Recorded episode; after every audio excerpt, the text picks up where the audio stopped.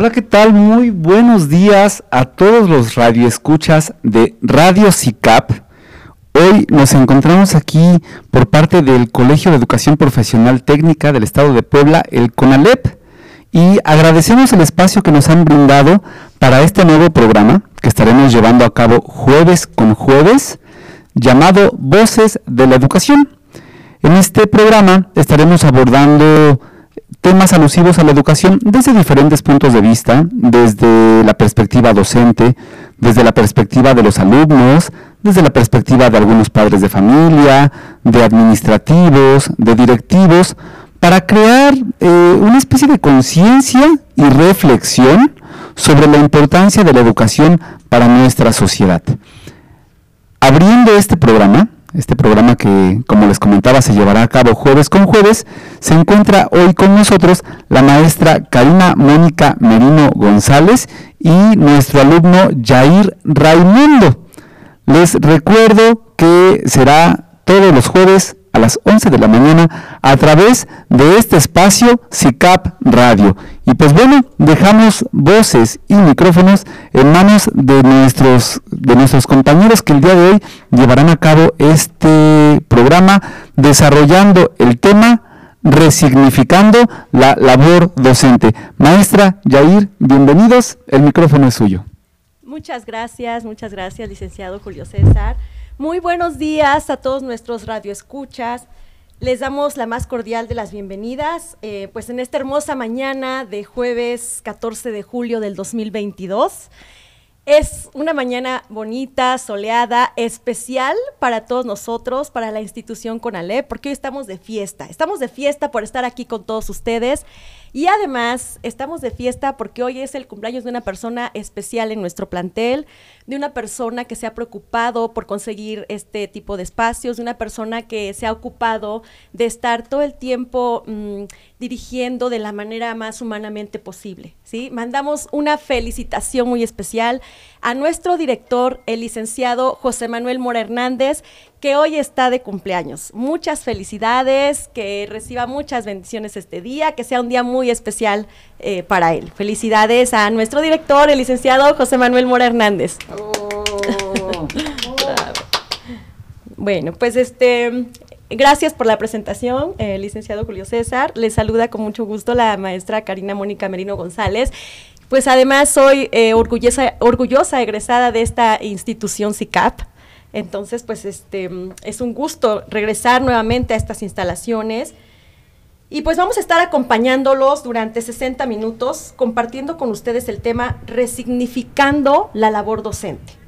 Esperamos eh, sus comentarios, sus dudas, sus sugerencias. Vamos a estar aquí atentos, vamos a estar em, escuchándolos también, eh, leyendo sus comentarios.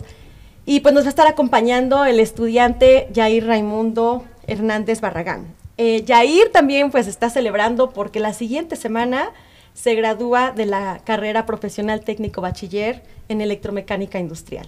Bienvenido Yair, muy buenos días. Buenos días, muchas gracias por la presentación, maestra. Y sí, es con algo de nervios, pero muy feliz de estar aquí, sobre todo en esta mañana un poco calurosa, pero aún así también emocionado, sobre todo de ser escuchado. Muchas gracias, gracias Jair. Pues bueno, eh, pues vamos a dar inicio con nuestro tema del día de hoy. Vamos a, empezar a hablar sobre la resignificación de la labor docente. Es importante empezar a aclarar lo que la labor docente ha significado a través de la historia, a través de, mm, pues del tiempo, ¿verdad? En nuestro país. A través de este tiempo en nuestro país. El autor Lazarín, en el año 2011, menciona en la visión de la educación de Vasconcelos, la visión de Vasconcelos que data de 1921 y 1923 aproximadamente, en donde dice que la educación y la labor docente adquieren un sentido nacionalista, un, sentido culturalizante y presentan eh, una propuesta que consiste en una lucha principalmente contra el analfabetismo. Esa era la principal lucha que tenía la educación en 1923. Las escuelas rurales, la difusión de la lectura, el impulso de las artes, el intercambio cultural con el extranjero y la investigación científica. Esta visión de 1900 coloca al docente en un rol primordial. El docente es el centro de este proyecto, em, es el centro de la escuela tradicional y ancla sus, ideales y su visión em, en esta propuesta de Vasconcelos la cual funcionó bastante bien, dio respuesta a la necesidad emergente de acuerdo con el contexto histórico, em, resurgió, resurgió el docente. Eh, sin embargo, actualmente, si tomamos en cuenta el momento histórico en el que nos encontramos, la labor docente va más allá de ser un transmisor de los conocimientos, ¿sí?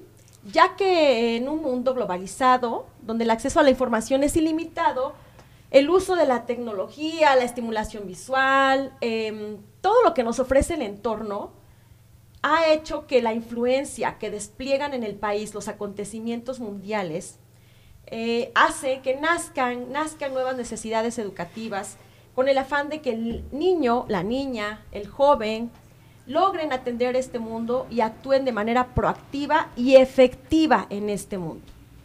El hecho de que los nuevos paradigmas centren el aprendizaje en el estudiante no demerita la importancia que tiene el docente.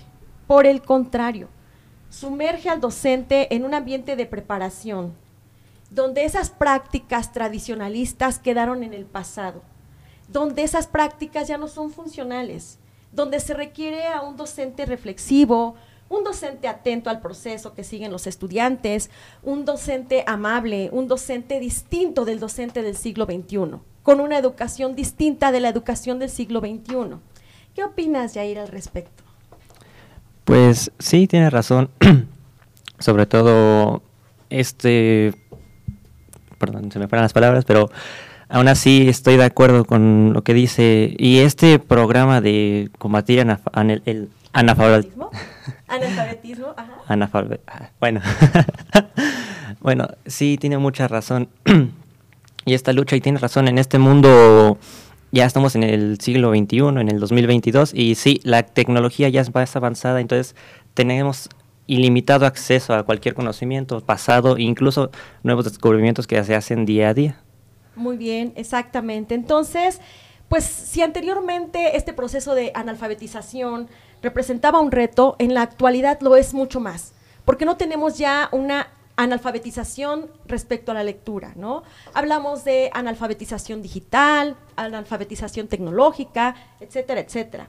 Entonces, este reto ahora se hace un reto más grande, se hace un reto mayor, que requiere acciones distintas, que provoca em, reacciones conscientes de nuestras niñas, de nuestros niños, de nuestros jóvenes del país, con la intención de que la escuela sea funcional y de que la escuela cumpla ese reto de sobresalir ante todas estas adversidades que tenemos en un mundo globalizado como el que estamos viviendo el día de hoy, ¿sí?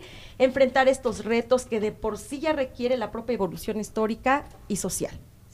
Entonces, em, pues en la actualidad existe un proceso de trivialización de la docencia. Se ha dejado un poquito de lado esa parte del docente que es em, distinta de la labor de únicamente enseñar. En todos los niveles educativos, desde preescolar hasta universidad y posgrados incluso. Por eso en nuestro país se debe resignificar la profesión docente y esa revalorización que tiene el magisterio en la actualidad. Eh, en, el en el año 2019 eh, hubo un foro académico llamado precisamente mm, Las Voces de la Investigación, en donde se planteó que si se revisan las reformas educativas en México, se puede observar que cada sexenio marca una reforma distinta. Entonces, para el docente a veces es un poco complicado cada seis meses estarse adaptando a diferentes eh, formas de trabajo. Sin embargo, lo ha hecho, ha salido adelante y ha eh, llevado a cabo esos retos pues con lo mejor que tiene. Em, también se ha planteado, se planteó en este foro que, que, se observa que cada sexenio, les decía, marca una, una reforma educativa distinta y de ese modo es difícil lograr consolidar un verdadero proyecto de desarrollo para la educación que el país necesita. Sin embargo, repito, pues se ha salido adelante. Y Ángel Díaz Barriga, que estuvo presente en este foro, que es investigador emérito de la UNAM eh, y coordinador también de este foro, eh, en donde participaron diversos expertos, señala que un gran ausente en el debate pedagógico mexicano es el análisis de lo cual se entiende por la profesión docente. Ese es el gran ausente. ¿Qué es la profesión docente? La profesión docente no es solo enseñar, la profesión docente no es solo preparar un tema, la profesión docente no es solo ser un experto de conocimiento. Los mentores, como, como una servidora, a veces nos interpretamos a nosotros mismos como, como que ocupamos una identidad de un trabajador más, de un empleado eh, que asume pues lo que la autoridad nos tiene que decir que asumamos, ¿no? Hacer lo que se nos debe, lo que se nos dice que debemos hacer dentro del aula. Pero no es solo eso. Em, nos dimos cuenta, por ejemplo, en la pandemia, que, em, el aula no era, em, no eran esas instalaciones. El aula la hacía el docente con sus estudiantes. Y pues vamos a ir a un pequeño corte y regresando de este corte, pues vamos a platicar respecto mm, a, cómo nos dimos cuenta de la importancia de la labor del docente en esta pandemia. ¿sí? Muchísimas gracias. Tres, dos. Pues continuamos con ustedes aquí en este su programa Voces de la Educación con el tema Resignificando la labor docente. Muchas gracias por los comentarios que ya nos han hecho, por los saludos que nos han enviado, agradecemos y pues también tratamos aquí de complacerlos con sus canciones que solicitaron. Estábamos pues con esta em, situación de pandemia, ¿verdad? Ahí nos dimos cuenta que la labor del docente iba más allá, que la escuela no era ese edificio de, cuatro paredes en donde pues los principales actores de la educación, estudiantes, docentes, em, tomaban una clase y eso es todo. Nos dimos cuenta en la pandemia que todas las actividades se detuvieron todas las actividades se detuvieron, menos la educación. La educación continuó, la educación salió adelante, em, la escuela se transformó, se perdón, se transportó ahora de eh, una institución, de este edificio, pues a todos los hogares del docente, a todos los hogares de nuestros estudiantes, en donde teníamos que hacer de todo, pero la labor no se iba a detener. ¿Por qué? Porque los docentes estábamos comprometidos estábamos comprometidos con crear estudiantes que sepan que ante las adversidades podemos salir adelante, que supieran que a pesar de no estar juntos, estábamos unidos, que a pesar de no tenerlos en un salón de clases, pues las clases continuaban. Y así lo hicimos. Continuamos con esta labor, trasladamos el aula al hogar, pues los docentes estuvimos dispuestos contra viento y marea a seguir aprendiendo, a seguir construyendo conocimiento, a seguirnos formando, porque es algo que no habíamos vivido, porque tuvimos que adaptarnos a estas necesidades, tuvimos que ser resilientes y enseñarles a nuestros estudiantes que sí podíamos sacar adelante este proyecto. Y afortunadamente, pues se logró, ¿verdad? A pesar de todo, a pesar de las adversidades, a pesar de que algunos no contábamos con equipo en casa, a pesar de que em, pues en algunas colonias el, sistema de internet pues era deficiente, hicimos de verdad de todo, lo posible y lo imposible por no dejar a nuestros estudiantes sin lo más valioso que, le que les podemos aportar, que es la educación. Entonces la pandemia em, permitió voltear a ver que la escuela no son los edificios, que no son los salones, que la escuela son los docentes y son los estudiantes. Que la escuela seguía adelante porque nosotros estábamos ahí, porque nosotros estuvimos ahí todo el tiempo. Y que siempre eh, tuvimos ese tiempo y esa disposición para nuestros chicos por todos los medios, ¿verdad? Utilizábamos desde un grupo de Facebook, WhatsApp, teléfono de casa, eh, bueno, los medios que pudiéramos utilizar para estar siempre para ellos y para estar siempre sacando este proyecto tan grande que es la educación adelante. ¿Cómo viviste, Yair, este proceso de pandemia con tus docentes? Bueno, la verdad fue, fue raro porque eh, la pandemia nos llegó de golpe, entonces nadie estaba preparado y y al principio todos pensábamos, eran dos semanas este, tranquilas, ¿no?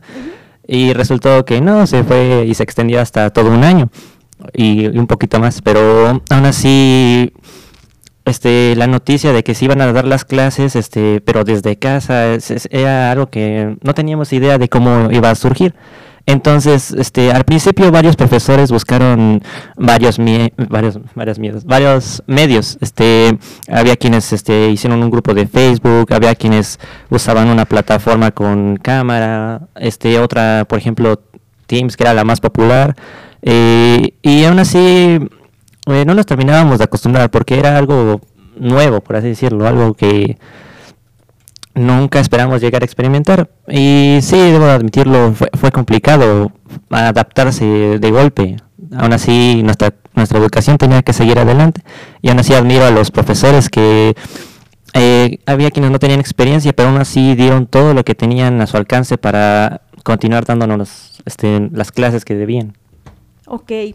Eh, pues obviamente mucha gente no, que no está dentro de, de este tema de la educación, eh, hay situaciones pues que ellos no se dieron cuenta. Los docentes no tuvimos vacaciones de Semana Santa porque tuvimos que capacitarnos para poder usar una plataforma para dar clases.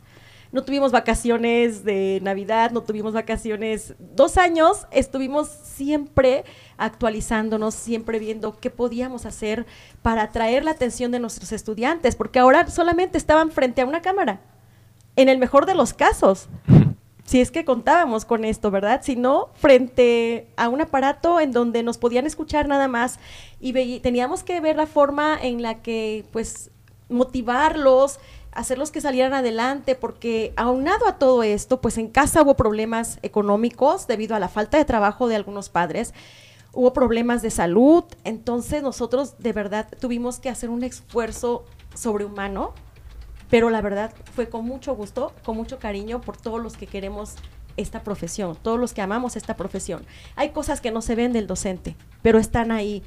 Ser docente no es estar frente a un grupo una hora dando una clase.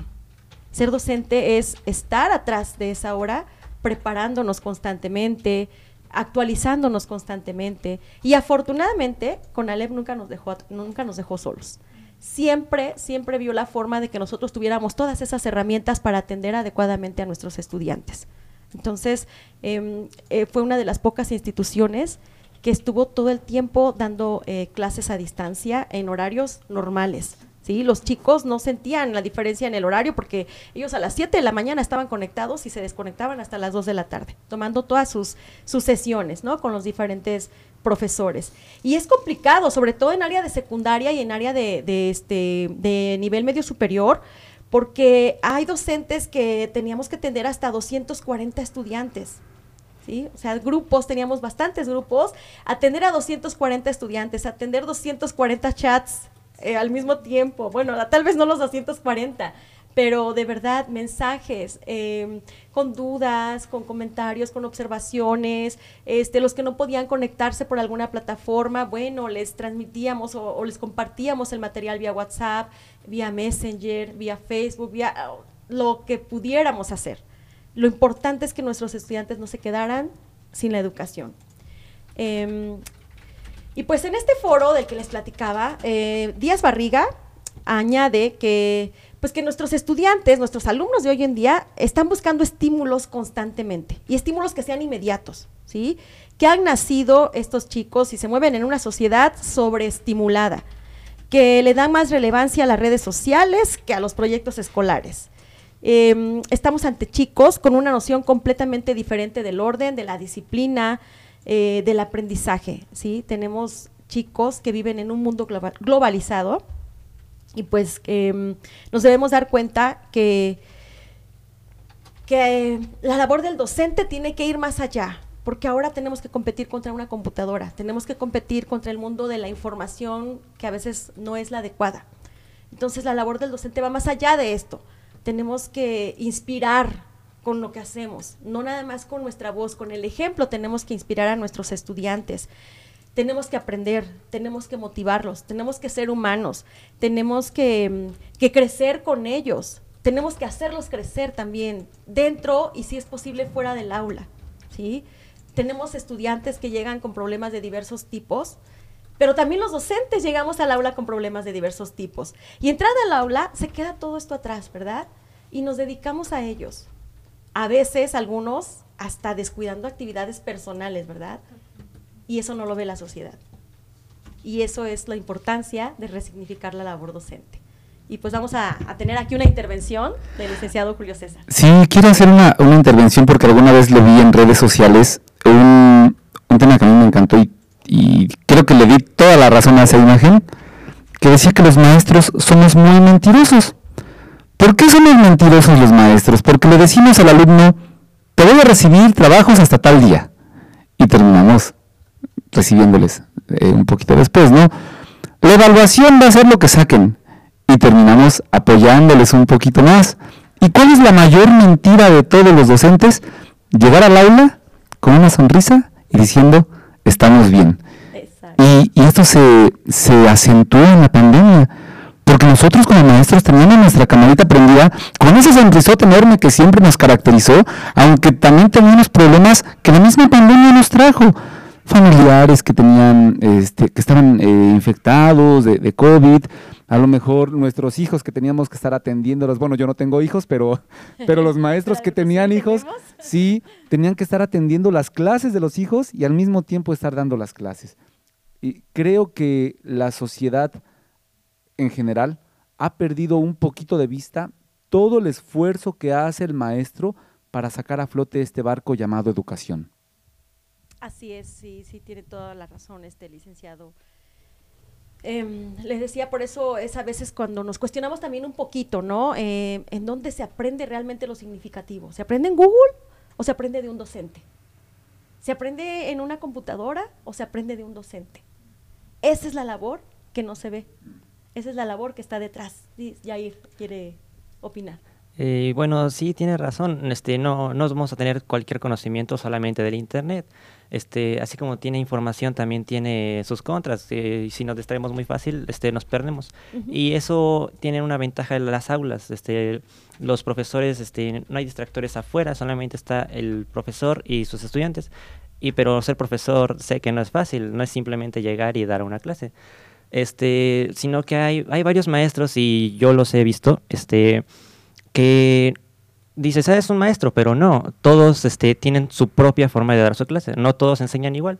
Hay quienes este, llegan a sus estudiantes de una forma alegre y les transmiten y, los mismos estudiantes este, responden de forma positiva, este, pero llegar a un estudiante y captar su atención, sé que no es fácil. tiene toda la razón, Jay, tiene toda la razón, ¿verdad? Porque les decíamos, están sobreestimulados ellos. Este, entonces, si podemos tener su atención total y entera y absoluta 15 minutos de una sesión de 60, creo que es mucho. Entonces, la verdad es que es un reto, es un reto que hemos tenido que afrontar porque no nada más estamos enfrentándonos a toda esa diversidad de ideas de nuestros estudiantes, nos estamos enfrentando a toda esa diversidad de información que tienen ellos, ¿no? Entonces, pues es un reto reconstruir nuestra manera de trabajar porque la tuvimos que reconstruir. Nada tiene que ver el docente de José Vasconcelos con el docente de la actualidad, ¿sí? Entonces es una educación totalmente distinta, es un mundo totalmente distinto, es un contexto totalmente distinto. Y, yo creo que sí es importante que nuestras autoridades educativas pues le den continuidad a un proceso, a un proyecto, ¿verdad? Si un proyecto está funcionando, pues darle continuidad a ese proyecto, no dejarlo atrás eh, y cada seis años, ¿verdad? Estamos como implementando proyectos nuevos, implementando proyectos nuevos, entonces estamos tratando de aterrizar uno cuando ya tenemos otro enfrente y, demás. Y pues a eso nos tenemos que enfrentar eh, los docentes, ¿no? Y pues vamos a, a darle la palabra nuevamente al Sí, antes de ir a corte, porque creo que ya íbamos a corte, sí hay un dicho muy famoso, ¿no? Que dice, quien siembra tamarindos no cosecha tamarindos. Eso es porque el árbol del tamarindo tarda, no sé si ochenta y tantos años en dar su primer fruto, pero creo que es la visión que deberíamos de tener todos en nuestro país. Tenemos que sembrar algo, sobre todo en la educación, tenemos que sembrar algo en la educación sabiendo que a lo mejor no vamos a ver los frutos, pero seguros de que con el tiempo se verán reflejados. Nos toque o no, pero esos frutos se verán reflejados. Pues bueno, vamos a mandar a un corte en unos momentos más regresamos. Nuevamente muchísimas gracias a todos los que nos están escuchando a través de Radio CICAP. pues seguimos aquí de regreso con ustedes en esta bonita mañana del jueves 14 de julio de este año 2022. Y queremos agradecer a todas las personas que nos están enviando saludos, felicitaciones. Muchísimas gracias. Andrea Soriano, un saludo, eh, que es locutora también de Radio CICAP. A Richard Liebre, que parece que es un estudiante, ¿verdad?, de nuestra institución de CONALEP 150. Les mandamos saludos a todos nuestros estudiantes que nos estén escuchando, a todos nuestros compañeros docentes, un saludo y un abrazo cordial, administrativos también de nuestro plantel, muchos saludos. Em, a la licenciada Daina, gracias por sus saludos. Em, la maestra Rocío, la maestra Eli, el maestro Giovanni que nos está escuchando también por aquí. Em, a Goyito, también ahí en el plantel Tehuacán, un saludo. Eh, al doctor Enrique Montalvo, gracias, gracias por sus saludos. La maestra Rosalba también. Eh, al Hospital 15 del IMSS que nos están escuchando, muchísimas gracias por escucharnos. Al licenciado Gilberto León, pues saludos a todas las instituciones educativas que nos estén escuchando, saludos a todas las personas que nos estén escuchando, que tengan una excelente mañana todavía. También de Casa Latina, saludos a la maestra Kaeli. Ay, muchas gracias a Casa Latina que también nos están eh, saludando aquí, muchísimas gracias, Casa Latina, saludos también. Gracias, gracias de verdad por estarnos escuchando. Gracias a todos los que nos están enviando saludos. La maestra Lisa se nombró. A todas nuestras nuestros compañeros maestros en Conalep Tehuacán. Especial, especial este saludo para nuestros compañeros docentes de todo Tehuacán y de todo el país y de todos los lugares donde nos estén escuchando. ¿sí? Pues continuamos con este tema ya casi cerrando aquí este, nuestro programa. Em, a veces se ha creído que, la docencia es un asunto que se da como innato, ¿no? Que el docente nace, nace siendo docente, que no se necesita más que tener buena voluntad, que tener sentido común y, pues que si, si sé de historia, puedo enseñar historia. Si sé de patología, puedo dar clases de patología, ¿no?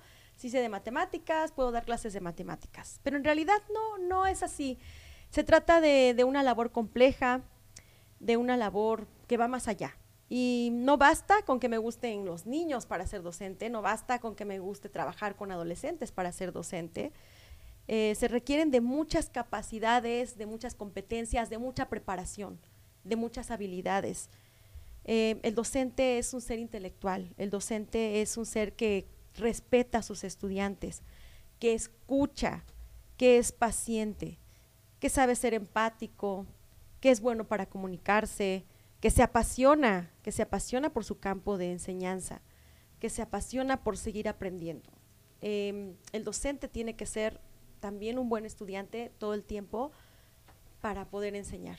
Jair, ¿cuál es su opinión al respecto? Pues sí, tiene razón. Lo ser docente no es algo que ya salga innato, ¿no?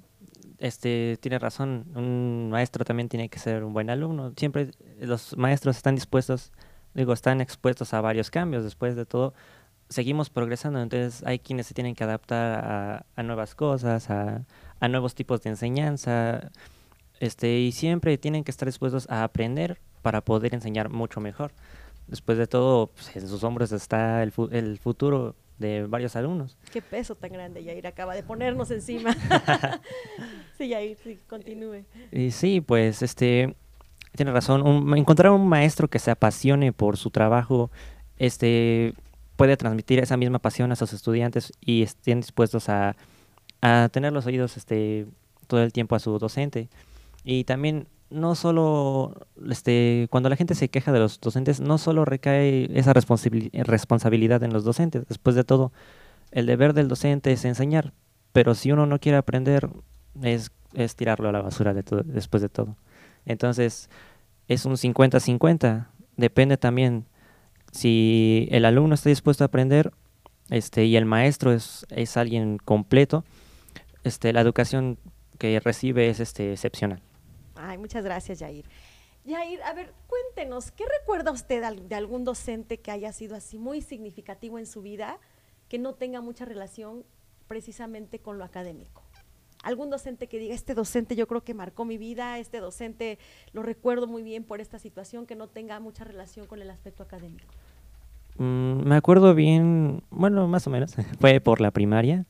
Este, tuve un maestro, creo que se llamaba Francisco, decíamos maestro Paco, Y él, este, a pesar de que éramos pequeños, este, siempre al final de cada clase, pues, este, ponía a varios, a varios compañeros y una, vez, una de esas veces me tocó a mí a limpiar el salón y, y puede ser raro, pero ahí aprendí que no, no solamente decir y ya, sino que me enseñó ese hábito de higiene, por así decirlo.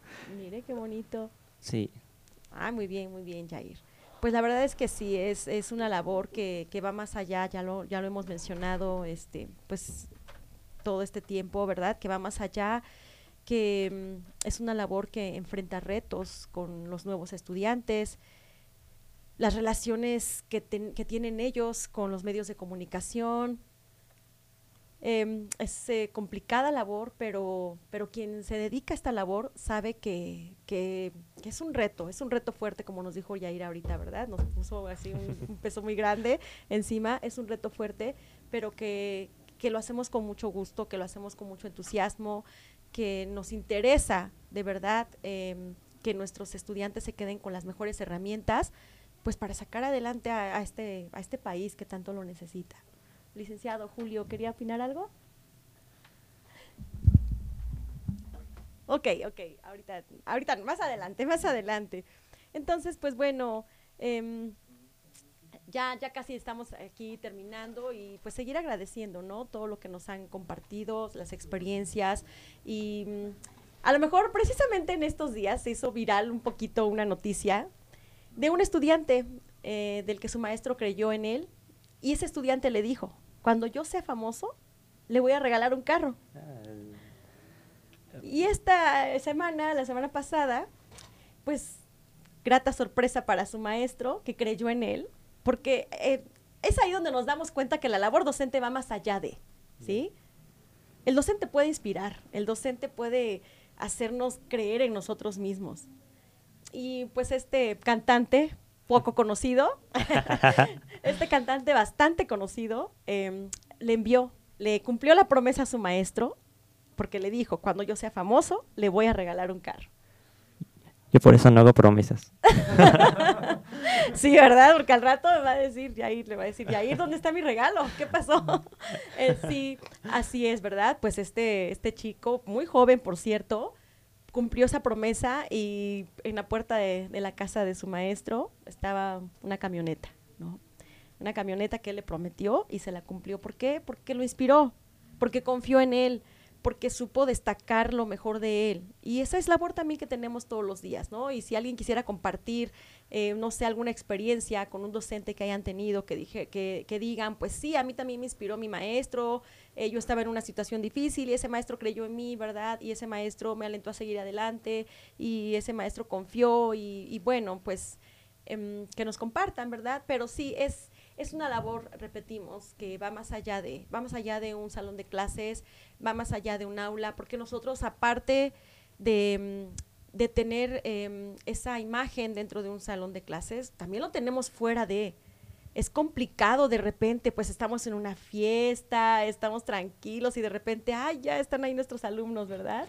O sea, ese buen comportamiento, eh, este, esa buena reputación, pues la llevamos más allá de nuestra vida académica o de nuestra vida profesional, ¿no?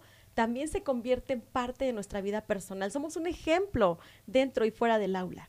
Entonces sí, sí es una, una labor titánica que pues hacemos, yo creo que la mayoría de nuestros docentes en el país las hacemos, las hacemos con mucho cariño, con mucho cariño para pues sacar adelante a todos nuestros estudiantes. Algo quería opinar, Yair. Ah, sí, este, pues sí, este, yo en lo personal, este, este, todos los maestros que he tenido, después de todo ya son tres años, ya estoy, estoy a punto de egresar. Y lo bueno que, que puedo decir es, este, la diversidad de maestros. Este, cada maestro es un nuevo amigo y cada uno tiene historias para contar. Y eso me ha dado varios puntos de vista. Después de todo hay profesores que este, tienen más de un trabajo, hay quienes se dedican de lleno a su carrera y tienes varios puntos de vista que jamás hubieras pensado, pero aún así es este, una, este es mucho mucho más por conocer que un, un simple tema. Así es, Jair. Pues ya estamos terminando con este programa. Agradecemos de verdad la oportunidad que nos ha dado Radio CICAP de estar aquí pues agradecemos y los invitamos a seguirnos escuchando todos los jueves a las 11 de la mañana. Eh, aquí vamos a estar, eh, mis compañeros eh, administrativos, docentes, etcétera, etcétera, en este programa Voces de la Educación, ¿sí? Todos los jueves a las 11 de la mañana. Y nos vamos a despedir con una frase de Paulo Freire que dice, la educación no cambia el mundo, cambia a las personas que van a cambiar el mundo, ¿sí? Bastante poderosa esta frase, bastante bonita, y yo creo que refleja todo lo que es la educación y todo lo que un docente puede llegar a ser. Les agradecemos muchísimo. Muchas gracias, Jair, por estar con nosotros el día de hoy. No, gracias a usted también, Missy, por toda SICA, por haberme invitado. Muchas gracias, gracias, Aileen, gracias por habernos recibido tan, de manera tan bonita. Gracias a todos los que nos escucharon y pues los esperamos aquí la siguiente semana en Voces de la Educación. Que tengan excelente tarde.